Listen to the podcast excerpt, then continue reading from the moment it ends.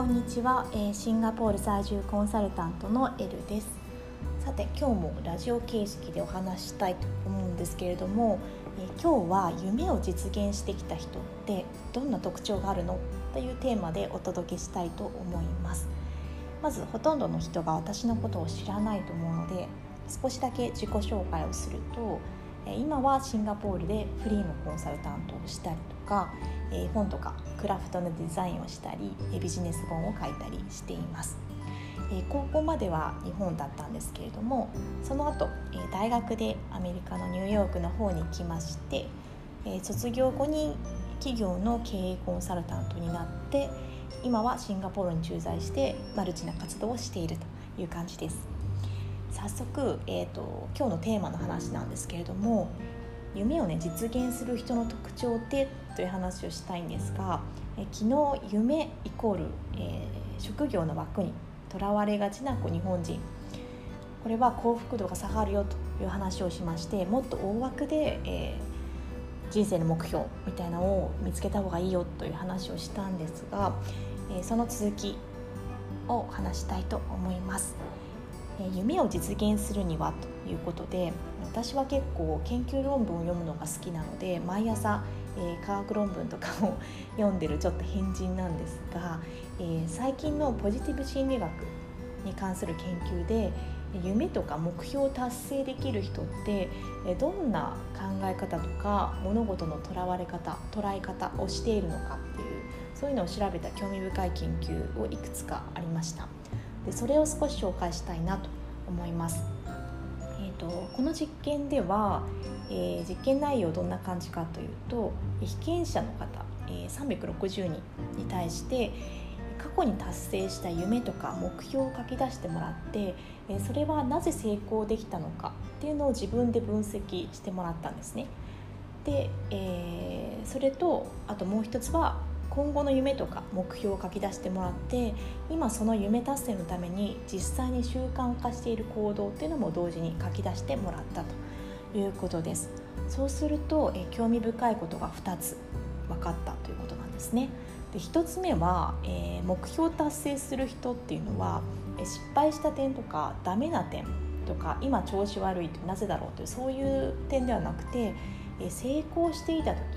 っていうのにフォーカスを当てて成功要因を探っていたということなんですね。で2つ目に関しては夢の実現のためにこう抽象的なね、えー、ただ痩せたいとか、えー、ただ頭は良くなりたいとかっていう概念だけを持つんではなくて具体的にそのための行動の習慣っていうのを、えー、しっかり把握して実践していたということなんですね。でこれ詳しく見ていくと、えー、1の目標達成する人が成功要因を探っていたという件に関しては例えば、受験勉強とかをしていて少し調子が悪くなった時伸び悩んでしまった時に、通常私とかであれば、えー、どこがダメだったのかな今何が悪いんだろうっていうふうに、今の調子の悪い自分の分析をしてしまったりしていませんよね。どこに課題があるのかっていうのにフォーカスしがちそれが結構多いらしいんですがこの夢の実現をよくちゃんと達成していくような人っていうのは、えー、どこに課題があるのかっていうことだけではなくてうまくいっていた時って何でうまくいっていたんだろうっていうふうに成功していた時の成功要因ですねそれを探る時間が多かったっていうことなんですよね。えっと、人間って本来ネガティブな事象の方にこう注意がいっていく生き物なので、えー、結構無意識のうちにねネガティブネガティブな方に無意識にこう反応してしまうっていう特性があるんですけれども、えー、目標達成する人っていうのは成功要因を探っていた。例えば、えー、イチロー選手なんかは、えー、あれですよね。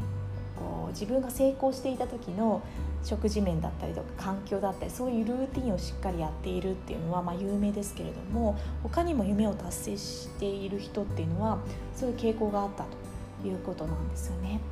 なので、まあ、夢を達成したいと思えば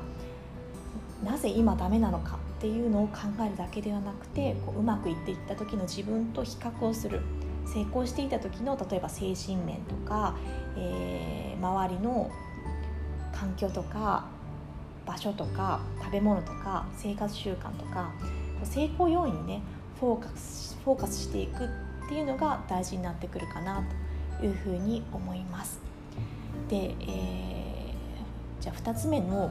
行動習慣化していたっていうことについてなんですが、えー、失敗しがちだと目標達成が苦手だっていう人は結構ね少し抽象的なぼんやりしたね1年以内にダイエットするとかっていう目標があってもえ気が向いたら野菜を多めに摂るようにしてますとか気が向いたらファスティングするようにしていますというような感じで結構習慣ではなくて気分に乗ったと乗っただけとか、えー、ダイエットをしたいなっていうので止まっているって人はやっぱり多かった。一方で、えー、しっかり目標を達成してきた人っていうのは例えば同じように1年以内にダイエットをするという目標があったとしても彼らはこう毎日ね食事の前に野菜から食べるっていうのは習慣化していますとか夜ご飯は必ず半分にしていますとか、え運動は週に1回早帰りの時は1時間歩くということにしていますっていうような細かい習慣っていうのをたくさん作って実践していたということなんですよね。これ結構面白いなと思っていていろいろなね自己啓発本でこんな話はよく聞くんですけれどもやっぱり目標達成するには方法をちゃんと落とし込んで習慣になるまでこう因数分解して習慣化の方法をちゃんと自分の生活に取り入れてるとそういう人が多い当たり前のことなんですけれどもなかなか実践できている人少ないなと私を含めて思います。ということで、え今日は夢ってどうやって叶えるの？っていう話でした。夢とか目標を達成するためには、えまとめですが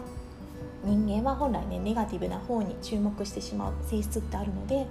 ダメな部分をね分析するだけではなくて成功していた時はどうしていたのかという点で見てみることが大事ということと、え目標って曖昧なままにとどめずにやっぱりしっかり因数分解してそのためにね何をいつやれば目標達成できるのかと。そしてその習慣を自分の生活にえー、無理がなんか配置していくと。それを実践するってことが大事だと。いうことでした。ということで今日もラジオ形式で、シンガポールからお届けしました。シンガポール在住コンサルタントのエルがお届けしました、えー、このチャンネルでは仕事や育児で役立つ情報や、えー、海外生活でのノウハウとか気づきをお届けしています。気になった方は是非チャンネル登録といいね押していただけたら嬉しいです。では今日も素敵な一日をお過ごしください。じゃまたね